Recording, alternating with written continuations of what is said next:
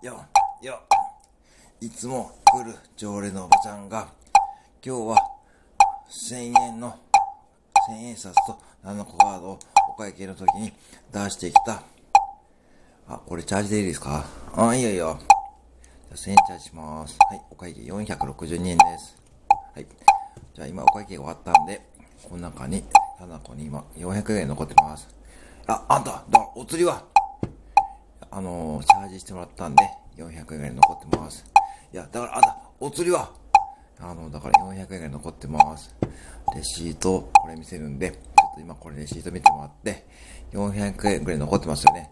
いや、だから、お釣りは、いや、だからあの、これチャージしてもらったんで、あ、だから何？チャージって何？いや、あの、チャージしないと使えないカードなんです。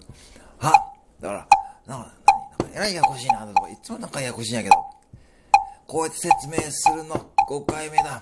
説明するの5回目だ。違う従業員さんも説明してる。多分10回くらい説明してる。